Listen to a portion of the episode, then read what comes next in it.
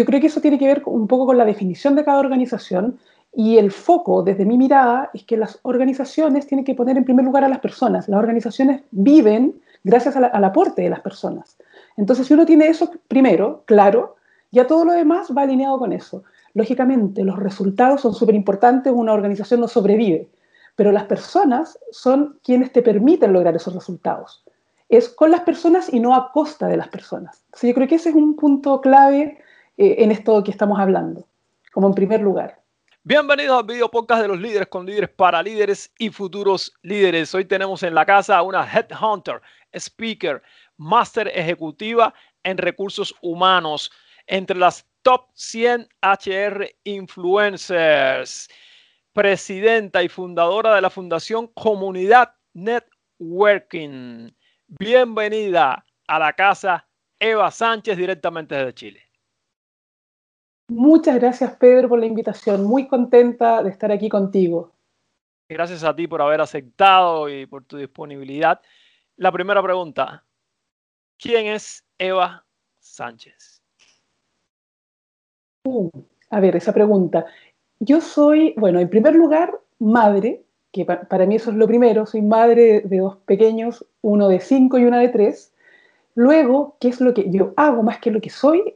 Eh, bueno, me dedico a la psicología organizacional, esa es mi carrera de formación. Podría decir que soy psicóloga, bien, de formación más organizacional.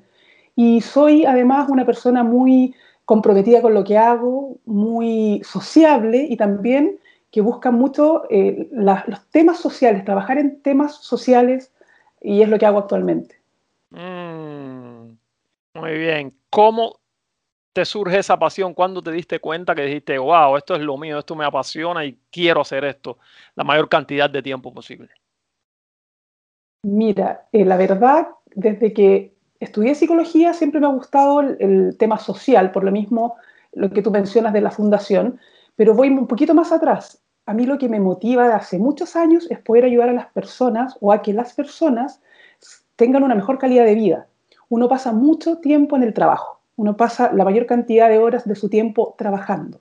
Y si uno no está en un lugar que le hace sentido, que le gusta, donde se siente realizado como profesional, eso afecta finalmente todos los ámbitos. Y desde ahí surge el tema más de organizaciones, de dedicarme a, a, las áreas de gestión de personas o recursos humanos. Y luego surge esta idea de la Fundación Comunidad Networking, que tiene que ver con entregar más herramientas hacia todas las personas que buscan mejorar su eh, situación laboral y su calidad de vida. Okay, Ese es como el foco. Sobre eso. Perfecto. Ahora, en una organización, en una empresa, sabes que no es fácil. Muchísimas personas están en trabajos y en lugares, digamos, sobre todo donde hay un clima, un ambiente que no es el más favorable, que no se sienten bien, que y tú tratas de mejorar todo eso, que las personas se sientan como a casa, digamos. Entonces, ¿cómo una empresa o una organización puede lograr esto? Hacer que las personas se sientan felices yendo a trabajar, que es algo que no es nada fácil. Tienes toda la razón, Pedro. Mira, yo creo que eso tiene que ver un poco con la definición de cada organización y el foco, desde mi mirada, es que las organizaciones tienen que poner en primer lugar a las personas. Las organizaciones viven gracias al aporte de las personas. Entonces, si uno tiene eso primero, claro, ya todo lo demás va alineado con eso. Lógicamente, los resultados son súper importantes, una organización no sobrevive, pero las personas son quienes te permiten lograr esos resultados. Es con las personas y no a costa de las personas. yo creo que ese es un punto clave eh, en esto que estamos hablando, como en primer lugar. Sí, hay muchos CEOs que no acaban de entender esto y se focalizan, digamos, en en el corto plazo buscando herramientas, estrategias, esto y aquello, y un poco dejan en segundo lugar a las personas. Y sí, tú puedes tener las estrategias, puedes tener las herramientas, la tecnología, todo eso, y los entrenan en todo eso para que tener lo, mejor, lo máximo y que todo esté a tope y poder obtener mejores resultados. Pero no se dan cuenta que las personas son las que operan todo eso, las que crean las estrategias, las que llevan a cabo todo ese plan. No sé qué mensaje tienes para estos CEOs. Mira, aquí yo creo que hay un tema que es básico, que es dejar de hablar de recursos humanos, porque cuando dices recursos humanos en vez de personas, pones a las personas al igual o a la misma altura de un recurso financiero, un recurso tecnológico, un recurso. Finalmente, las personas somos quienes operamos o quienes eso básicamente, operamos los recursos. No somos un recurso más. Las personas somos el valor de las organizaciones. Eso es como para mí lo básico. Dejar de hablar de las personas como recursos humanos. Eso es lo primero. Y lo segundo, bueno, mirar hacia al interior de las organizaciones y ver de qué manera estamos liderando nuestras organizaciones y qué tipo de liderazgo estamos promoviendo. Es un liderazgo con foco en las personas o en los resultados. Yo creo que aquí el equilibrio es lo importante o la situación es lo importante. No siempre aplica un liderazgo, por ejemplo, solo centrado en las personas. También hay momentos que necesitas foco y lograr, lograr resultados. Bien, pero la forma en que tú te relacionas con los equipos, que los integras, que les das autonomía, que valoras sus aportes, eso es crucial para que finalmente quienes trabajamos en una organización sigamos adelante y, y aportemos finalmente la estrategia, que es lo que todos queremos, ¿cierto? Que les vaya bien a las organizaciones basada en lo que me dices, bueno, en lo que yo que llevo viendo todo este tipo de temas, creo que la cultura organizacional es fundamental aquí, tener definida una cultura, pero no solo esos lemas y esas cosas escritas en las mm. paredes y en los carteles, y sí, somos una familia y todo eso, pero después a la hora de la verdad, eso no existe. Entonces, ¿cómo ves este, este tema de que se proclama mucho X y se hace Y? Mira, como se dice. Toda la razón, Pedro, porque actualmente, de hecho, lo vemos con la pandemia. La pandemia ha venido a, acentuar ciertos temas. Por ejemplo, ciertas culturas que estaban muy centradas en el tener a las personas trabajando ahí donde yo te vea con el control, ¿cierto? Mm. Solo control, cero autonomía, cero cultura de confianza, cero gestión por objetivos. Esas organizaciones se han visto muy complicadas en este tiempo por la pandemia. En cambio, las organizaciones que ya han dado un paso más allá y que han dicho, mira, en realidad lo que hay que hacer es tener definidos los objetivos, que son nuestros objetivos estratégicos, luego bajarlos a cada uno, que no se quede solo en palabras, sino en acciones, entreguemos herramientas, veamos qué tiene que hacer cada equipo, gestionémoslo de manera centralizada. Yo creo que por ahí va el camino, o sea, ir finalmente cada, cada organización bajando esa estrategia, entregando herramientas a los equipos y empezar a, funcionar en base a la confianza y no en base al control, que es lo que pasaba mucho antes de la pandemia, era como lo habitual. Y ese yo creo que es el desafío ahora. Sí, la, esta crisis ha venido a cambiar y esas, digamos, empresas y organizaciones que anteriormente actuaban de modo en que lo dices, se han visto obligadas, mandando a los trabajadores para la casa, a hacer el cambio y eso fue, si no estaban preparados para eso, ya la gente se ha ido acostumbrando, pero ese cambio ha sido brusco. Y entonces está el, líder, por ejemplo, que como bien decías, quiere estar controlando, quiere estar vigilando y se preocupa por si la persona está, te pago por estar ocho horas, está trabajando o si está haciendo yoga en las ocho horas que debe estar trabajando. Y creo que eso es un, grave error. Creo que tú debes medir en base a, los resultados finales. Si tú le das un proyecto y dices, tienes que llegarme esto tal día, tal hora y todo fluye, no tienes que preocuparte por si la persona, porque piensan que se están aprovechando, ¿no? Eso es, Pedro. O sea, nosotros lo, vemos mucho acá en Chile, esta cultura como de de efectivamente ver que, o sea, el control estricto, el, el, que si yo no veo que estás trabajando, estás conectado frente al computador, creo que estás haciendo cualquier otra cosa. Y eso, que es lo malo que yo veo respecto a este tema, es que promovemos el estar, como tú decías, ocho horas sentado frente a un computador y no necesariamente siendo productivo, no necesariamente cumpliendo los objetivos que tengo que cumplir, logrando resultados. Entonces, ¿por qué perfectamente yo no podría quizás eh, hacer mi trabajo en cinco horas y luego las otras tres horas hago otros temas, o a lo mejor al día siguiente necesito trabajar más horas y me organizo, pero no trabajar en torno a las horas, sino que trabajar en torno a los resultados, a los objetivos que ya están establecidos. Yo creo que por ahí está la clave. El problema es que no es fácil de implementar, porque es un cambio cultural. Y ahí está el, como el gran desafío. Mm. Y cómo tú como experta en este tema llevas a cabo ese cambio cultural? ¿Cómo tú le demuestras a esos líderes que hay que cambiar? Por ejemplo, estaba hablando con una persona, um, una líder ejecutiva de Chile, que yo hago sesiones de coaching y estas cosas, de Chile precisamente, y me decía que su trabaja en una empresa muy grande, que su jefe quiere que ella vaya inútilmente al trabajo a presentarse, a reportar dos horas de camino para allá, dos horas para atrás, y ese tiempo, si este, este tiempo lo puedo estar aprovechando, haciendo llamadas, haciendo cosas productivas, pero es tiempo perdido trasladándome. Entonces, ¿cómo tú le cambias la mentalidad a este tipo de líder? Mira, yo siempre creo que para poder cambiar un, poco la mentalidad, lo primero, el primer paso es buscar, es buscar estudios, buscar números que avalen tu discurso ver estudios que existan respecto a, por ejemplo, el impacto que tienen el liderazgo en el clima. Y esos existen y plantean que un líder impacta un 70% en el clima. Entonces, si tú tienes líderes que no promueven un buen clima, que este tema que estamos hablando básicamente se trata de esto, de promover un clima organizacional, eso impacta también en los resultados. O sea, de hecho hay estudios que plantean que un líder impacta un 70% en el clima y esa relación impacta un 30% de los resultados. O sea, te puede aumentar o disminuir los resultados organizacionales. Con ese tipo de discursos, con ese tipo de argumentos, uno puede partir la conversación. Y, justamente ahora que ya estamos en, el tema del teletrabajo, se están estudiando mucho los índices de productividad y se está viendo que efectivamente la gente está siendo más productiva y está perdiendo menos tiempo en trayecto, está pudiendo ese tiempo hacerlo mucho más eficiente. Entonces yo buscaría, lo primero, estudios que me avalen. Yo creo que eso es, importante cuando uno se sienta con otra persona, sobre todo si es el director o el gerente general de una organización. Y luego, ya con esos, eh, esas evidencias, ir viendo de qué manera nos focalizamos en un programa de hacer una transformación dentro de nuestra cultura de manera realista, porque estos cambios, como te decía, son culturales y no se demoran una semana, un mes, mm. se tardan un tiempo. Sí, sí, es un proceso y el problema es que esto, muchos líderes esto están en su posición y no la quieren cambiar porque siempre ha sido así, siempre ha sido así, tiene que seguir siendo así, cuando en realidad no se dan cuenta que el mundo va cambiando y todo va evolucionando.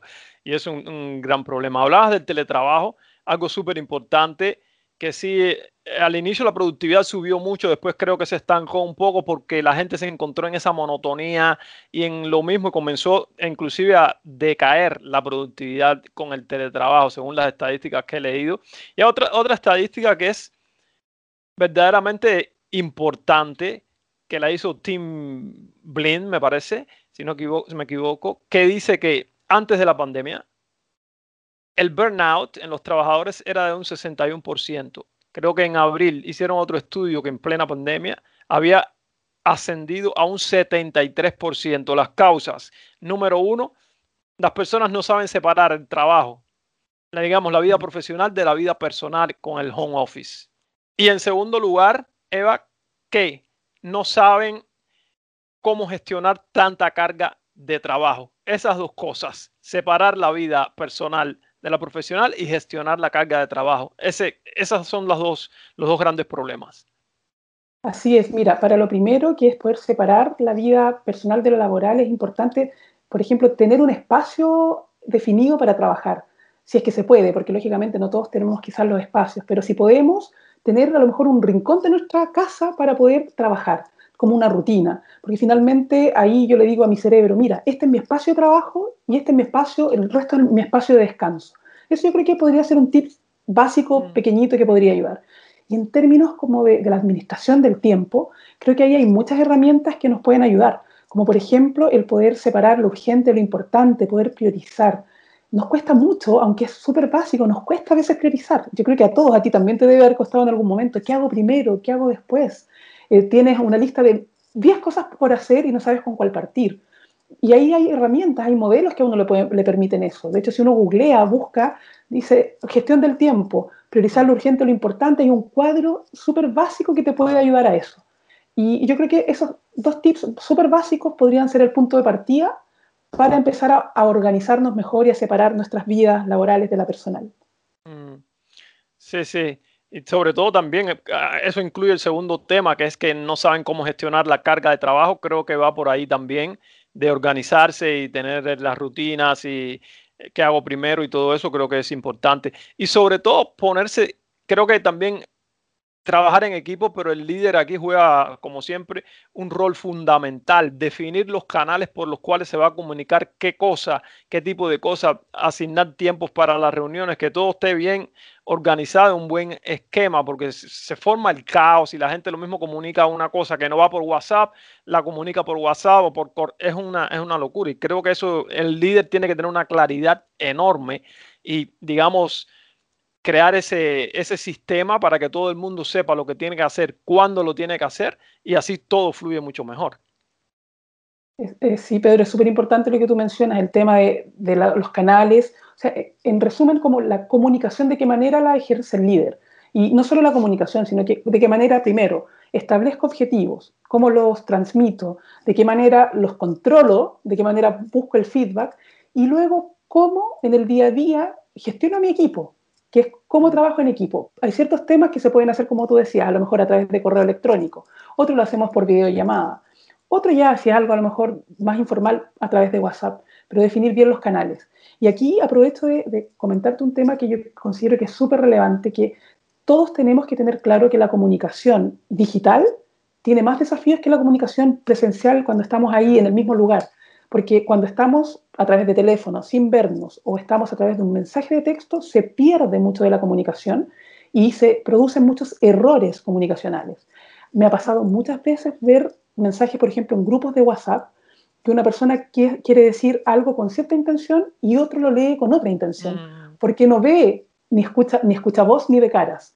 Entonces yo creo que esto es un desafío también para todos y sobre todo los líderes de equipos de ser súper empáticos, tratar de ser súper claros con el mensaje. Si es un mensaje complejo, algo delicado, tengo que llamar por teléfono, hacer un video, una videollamada. No puedo mandar un chat por texto. No es correcto. Sí, todas estas cosas que parecen insignificantes son de una importancia tremenda. Eva, ¿cómo se mantiene un equipo unido y motivado en tiempos de crisis? que la gente se mantenga motivada, que tenga ese entusiasmo, esa inspiración de decir, vamos adelante, vamos a sacar los proyectos. Creo que también estamos hablando de liderazgo aquí, el líder juega un rol fundamental y cómo un líder logra eso. Justo retomo, retomo lo que te acabo de decir que tiene que ver con la comunicación. Mm. El tener informados a los equipos. Muchas veces los líderes decimos, uy, mira, estamos con tremendos problemas en la organización, no lo voy a decir al equipo y siempre la información se sabe. Es mejor ser directo, claro, transparente, decirle al equipo la situación que estamos, involucrarlo incluso en la solución, en la búsqueda de soluciones. Y no decir, ah, no, no le voy a decir nada a mi equipo, después mi equipo se entera por fuera que la, empresa está en una crisis o que tenemos problemas. la comunicación es vital, es esencial que no, no, no, pretendamos nosotros controlarlo todo como líderes y integremos también a los equipos. Esto no se hace solo. Yo creo que la colaboración, de hecho esta es la era de la colaboración. Esta era digital es la era de la colaboración, donde tenemos que hacer todo en equipo y no creer que yo solo lo voy a hacer mejor. Siempre las cosas se hacen mejor cuando es en equipo. Claro que sí, eso es fundamental trabajar en, trabajar en equipos. Y una cosa fundamental también que como líder, ya que hablamos de los líderes, que juegan un rol fundamental, esto están, digamos, son la guía en esto siempre, pero en este caso el líder tiene tremenda responsabilidad.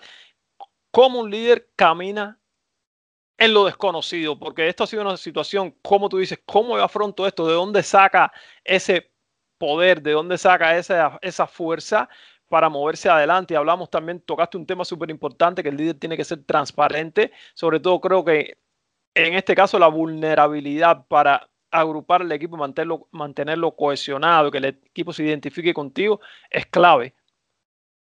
Te hice dos preguntas en una. sí, a ver.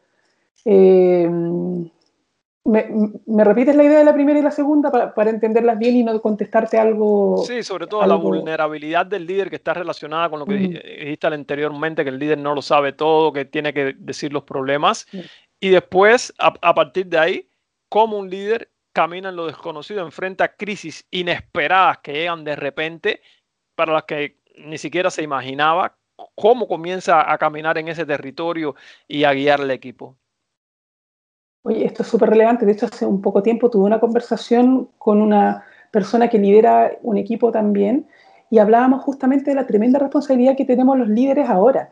porque tenemos mucho más peso sobre nuestros hombros, hoy tenemos, quizás teníamos ciertos objetivos, pensamos que el mundo iba hacia cierto lugar y nos vimos con una tremenda incertidumbre y sin necesariamente estar tan preparados. ¿Qué creo yo? Que los líderes tenemos que asumir que necesitamos también ayuda, necesitamos buscar eh, alguien que nos acompañe en este camino. Esto no se puede hacer solo. O sea, de verdad en los líderes ha, recaído mucho peso y, sin tener preparación. Entonces, lo primero que yo recomiendo es tener redes de otras personas que también a lo mejor lideran equipos un coach, alguien que te ayude, porque hay ciertas cosas que uno no tiene las herramientas o no ve las salidas. Y si uno como líder no está preparado, no, no, no está no, tiene estas herramientas, como te decía recién, finalmente eso pega a muchas personas, le impacta negativamente a mucha gente, no solamente a quienes trabajan contigo, sino que también a sus familias. Entonces el impacto de un, mal liderazgo, de un líder que no gestiona bien a sus equipos, es tremendo. No es solamente en su equipo directo, es en muchas personas. no sé si respondo ahí o quizás hay algo que no respondí sí, sí, No. Eso, eso está muy bien. Vamos a hablar un poquito sobre tu fundación Comunidad Net Working. ¿Cómo funciona? ¿De qué se trata? Te cuento. Mira, parto antes de que fuéramos fundación. Se llamaba anteriormente Comunidad Networking a Secas. Esto surgió hace más de dos años, en agosto, del 2018. Eh, ¿Y qué, cómo surgió? ¿Qué era el inicio? A partir de un grupo en WhatsApp que yo creé, de hecho, donde dije, invité a muchas personas a que hiciéramos un espacio de networking, de, de, ampliar redes, de compartir información, de compartir ofertas de trabajo, todo con foco en personas que trabajan en áreas de gestión de talento, ¿bien? Partió ese primer grupo. Y luego de ahí se empezaron a sumar muchos más grupos, empecé a invitar a personas que fueran parte de esta, de esta actividad y partió como un voluntariado, lo sigue siendo hasta ahora, Luego, eh, mira, el año 2018, a fines de ese año nos dimos cuenta que estábamos inmersos en una red colaborativa que tenía más de 30, 40 grupos WhatsApp y ya éramos como 40 administradores. Y al día de hoy, te puedo decir que somos ya una organización más establecida, que tenemos una estructura, que estamos eh, organizándonos súper bien nuestra, nuestra estrategia, hacia dónde queremos ir. Tenemos 134 grupos en WhatsApp gestionados por más de 80 voluntarios y tenemos más de 10.000 personas dentro de nuestra comunidad. Entonces, imagínate el impacto que ha tenido esto, que fue un pequeño grupo en WhatsApp, cómo mm. fue creciendo y formándose y transformándose en una tremenda comunidad en torno a la empleabilidad y el emprendimiento. Así que la verdad súper contenta porque esto lo hemos podido hacer, como te decía, con un equipo de personas súper motivadas, comprometidas, con vocación de servicio, y, es un tremendo desafío que quiero seguir implementando y que se siga consolidando. Genial, fenomenal cómo creció eso. ¿De qué va la fundación? ¿Qué, hace, qué, hacen ustedes en la fundación? ¿Cuál es el, yo sé que es la empleabilidad, todo eso, pero ¿cómo funciona? Mira, cuando alguien quiere ingresar a nuestra fundación, debe ingresar a nuestra página web www.comunidadnetworking.org y ahí se va a encontrar con grupos en WhatsApp. ¿Y qué hacemos nosotros dentro de esos grupos? Estos administradores que yo te decía que son voluntarios, están continuamente difundiendo ofertas de trabajo, webinars de interés para cada uno de los grupos, eh, actividades que nosotros como organización eh, creamos o nos aliamos con otras organizaciones para realizar en conjunto y todo en torno a estos dos focos, como te decía, el conseguir un empleo, el emplearte en una organización o bien crear tu propia organización y ser emprendedor. Y vamos entregando herramientas. Y algo que se da dentro de nuestra comunidad y que, que fue algo no planificado es como un acompañamiento, te podría decir, un acompañamiento entre quienes están ahí. Porque hay mucha gente que está en búsqueda de, ofertas laborales, en búsqueda de nuevas oportunidades, y hay un acompañamiento con, conoce a gente que está ahí y por los mismos motivos que tú, le, se dan herramientas mutuamente, se dan consejos, tips para una entrevista. Entonces se dan espacios que nunca planificamos y que yo te diría que pueden ayudar mucho a las personas que están en una difícil época de búsqueda, sobre todo ahora por la pandemia, que se ha visto muy afectado el empleo. Así es. disculpa, Pedro, para, solo para terminar esa idea, que nuestros grupos eh, están categorizados. ¿ya? O sea, hay grupos, por ejemplo, para distintas áreas, rubros, profesiones, tenemos grupos para personas seniors, personas con discapacidad, grupos para turismo, etc. Así que está todo por categorías y uno puede ingresar ahí y ser parte de una comunidad colaborativa. Qué bien, es gratuitamente. Gratuitamente. Fenomenal. no hay que pagar nada. Qué bien. Eh, muchas personas que han perdido el empleo se encuentran en una situación, digamos, tienen un dilema. Dicen, ¿emprendo o busco empleo? ¿Qué hago? Entonces tienen ese dilema, no saben qué hacer, están en esa situación, digamos, de duda, incertidumbre. ¿Qué consejo le puedes dar a este tipo de personas, que, a la persona que está en este tipo de situación, que está en la duda y no sabe si lanzarse a emprender o seguir buscando trabajo y decir, no, no, lo mío es trabajar? Aquí hay un tema que yo creo que es el punto de partida, que es el autoconocimiento y, la reflexión. Es, es decir, y cuestionarme y preguntarme, ¿qué es lo que yo realmente quiero? ¿Hacia dónde quiero ir? ¿Cómo me veo en unos años más? Y no solamente por un tema de, esta pandemia, eh, yo decir, ah, voy a emprender porque no me queda otra. O sea, tomar un camino porque realmente es lo que yo quiero hacer y no porque me veo o me siento obligado a hacerlo. Entonces, eso como eh, para mí es fundamental, evaluar lo que uno realmente quiere hacer como profesional, hacia dónde quiere ir. Para mí ese es el punto uno. Y de acuerdo a eso, puedes crear tu estrategia de, o de búsqueda de trabajo o de emprendimiento. Incluso puedes hacer las dos cosas. Yo lo hice por muchos años, Pedro. Yo, trabajaba en una organización y además tenía una consultora. Y siempre he tenido estos dos ámbitos, uno de estar empleada y otro de emprender. Y se puede, pero todo depende de lo que uno quiera, conocer sus fortalezas, ver efectivamente qué es lo que te hace sentido, dónde te sientes realmente cómodo, dónde, hacia dónde quieres ir. Yo creo que ese de verdad es el punto de partida para tomar esa decisión. Sí, sí, es el autoconocimiento y decidir para, digamos, no tomar la decisión equivocada y al final arrepentirte, que eso es muy triste. Entonces creo que al final la crisis ha sido un desastre, un gran problema, mucha tristeza, pero por otra parte, ah, digamos que es una oportunidad para muchas personas de parar, detenerse y decir, no, no, yo lo que estaba haciendo ya no puedo más con eso, no quiero más eso, voy a hacer el cambio.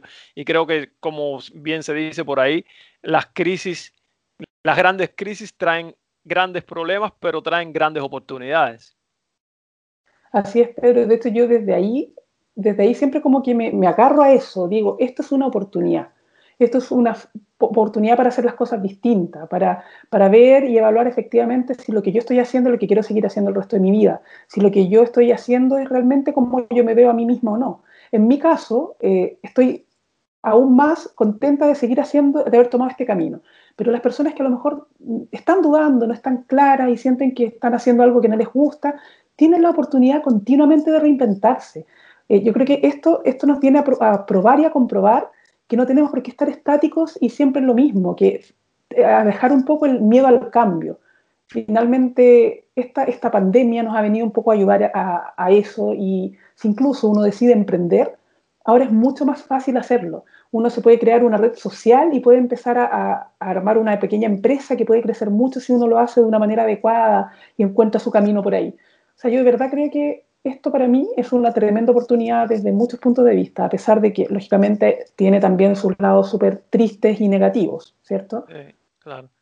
Y sobre todo, creo que quien decide emprender ya, digamos, lo tiene claro y, se, y sale a, buscar herramientas, sale a buscar estrategias y todo eso, pero el que está buscando trabajo muchas veces se frustra mucho. ¿Y qué consejos tiene para estas personas? ¿Cuáles son los pasos que debe dar una persona que está buscando trabajo que, digamos, ha empezado a buscar, no encuentra, eh, se ve en dificultad y se empieza un poco a desesperar por la situación? Mira, yo creo que en la búsqueda de trabajo eh, veo por, por, todas las personas que he podido asesorar en algún momento y lo que veo dentro de la fundación, que, que se cometen muchos errores, que las personas cometen muchos errores, como por ejemplo, el número uno es empezar a enviar su currículum para todos lados. Es como ya lo envío para allá, para acá, para lo que sea. Y ese es un error básico. ¿Por qué? Porque significa que tú no tienes claro hacia dónde quieres ir, no tienes un mm. foco, no tienes definido un perfil. Entonces, no puede ser que, que 100 cargos distintos, que 100 industrias distintas te sirvan para tu objetivo. No, tienes que tener claro hacia dónde quieres ir, porque cuando más currículums, currículums envías o postulaciones envías, más te frustras porque no te llaman. En cambio, si tú ya tienes claro, oye, mira, este es mi perfil, yo quiero ir hacia allá, voy a buscar trabajo en tal área, en tal industria, en este tipo de cargos, ya te conoces más, sabes que eso va acorde a tu, a tu perfil profesional y a tu propuesta de valor hacia las organizaciones, va a ser mucho más probable que te llamen y no vas a, perder tanta energía postulando para todos lados. yo creo que eso, punto uno, es súper básico, tener foco y postular a lo que realmente tú ves que calza contigo y tú con, con ese cargo y empresa. Sí, sí, creo que tener esa, esa claridad y no volverse loco es fundamental para, para poder lograr el objetivo, que es lo que cuenta. Eva, una pregunta un poco más personal. ¿En qué gastas el dinero ah. sin pensarlo? ¿En qué gasto el dinero sin pensarlo? Ay, no sé. ¿En comida? Puede ser. No sé, a ver, déjame pensar, déjame ver. ¿En qué gasto dinero sin pensarlo? Es que. Ay, qué difícil tu pregunta. Es que sí, por ejemplo, en comida, o sea, en ir a un restaurante, por ejemplo, en compartir con, la familia o en viajes. En eso, por ah. ejemplo, viajar. Sí, sí, viajar me, gusta, mucho. Sí, muchísimo. Pues va por ahí entonces. Sí, sabes que una cosa dice, y no te pones a pensarlo mucho, dices, sí, sí, voy, compro y ya está. Tienes todas las cámaras de la televisión del mundo para ti, enfocadas en ti. Tienes 30 segundos para lanzarle un mensaje al mundo. 30 segundos. ¿Qué le dirías al mundo independientemente del momento actual? ¿Cuál es tu mensaje para el mundo? Mi mensaje para el mundo es que aprovechemos las oportunidades que tenemos, que veamos la parte positiva de las cosas. Tenemos la opción de ver el vaso medio lleno o medio vacío. Yo los insto a ver la parte llena del vaso, porque eso es lo que finalmente nos va a ayudar a que emprendamos hacia donde queremos ir o que encontremos nuestro rumbo. Creo que es básico en cada una de nuestras vidas tener claro nuestro propósito y ir luego por ello, plantearnos cuál es nuestro objetivo, ir luego hacia ese propósito y con este optimismo del vaso medio lleno. Mm, siempre optimismo, esa es la, palabra clave. Ahora, Eva, la edad se mide en años. No es que te voy a preguntar la edad. La edad se mide en años. No tengo problemas. No tengo problemas con la edad. La edad se mide en años. La vida se mide en una palabra, regálame. La edad se mide en años. La vida se mide, la vida se mide en experiencia y que no tiene que ver con edad. en experiencia, en tus experiencias vividas. Antes de pasar a las tres preguntas finales, Eva, donde las personas que nos están viendo y escuchando se pueden poner en contacto contigo, pueden acceder, por ejemplo, a la fundación, pueden ver el trabajo que haces eh, y todas las herramientas y tips y estrategias y conferencias y todo lo que tú haces. Mira, el, primer lugar donde me pueden encontrar siempre es LinkedIn. Yo le digo LinkedIn tal como suena, algunos le dicen distinto, ¿bien? LinkedIn, Eva Sánchez Zúñiga, así me encuentran. Y ahí, bueno, están todos mis contactos, mi teléfono, mi correo electrónico. Además, me pueden encontrar en Instagram, me pueden encontrar en Facebook, ¿bien? Y a la fundación también, Fundación Comunidad Networking, nos pueden encontrar en todas las redes sociales, en YouTube.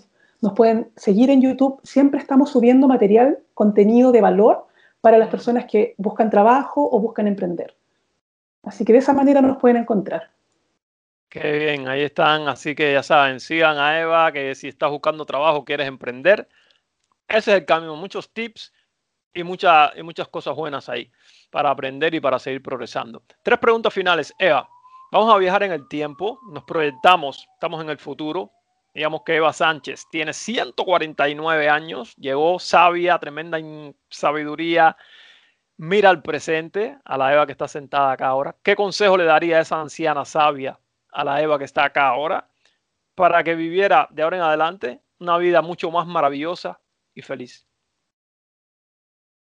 Aprovecha cada momento y valora cada momento y trabaja un poco menos. Mm. Segunda pregunta. ¿Qué impacto quieres tener en el mundo? El impacto que quiero tener, el, el que estoy haciendo básicamente, es promover que las personas tengan calidad de vida, que se cuestionen lo que están haciendo, que se puedan reinventar y un impacto desde, desde lo social, desde esta fundación que estamos eh, consolidando. Ese es mi, mi impacto, el que yo quiero promover hacia los demás. Y tercera pregunta, Eva. ¿Qué hace para ti a un gran líder? ¿Qué características debe tener un gran líder? Un gran líder, para mí, lo básico es que sea humano y cercano. Cuando hablo de humano, tiene que ver con conectar con las otras personas, entender el valor que tiene cada una de las personas. Eso para mí es el desde. Luego, lógicamente, están otras herramientas como poder gestionar bien números o poder orientarse a resultados, pero para mí el primer punto es lo humano y lo cercano que podamos ser como líderes. Ok, muy bien, pues muchísimas gracias Eva por haber estado acá con nosotros, por todo, haber compartido tu experiencia, tus conocimientos y por tu gran disponibilidad. Gracias a ti, gracias a todas las personas que nos, están, ah, nos ven y nos, y nos escuchan. Eh, nos vemos en la próxima. Chao. Gracias a ti, Pedro. Gracias. Chao.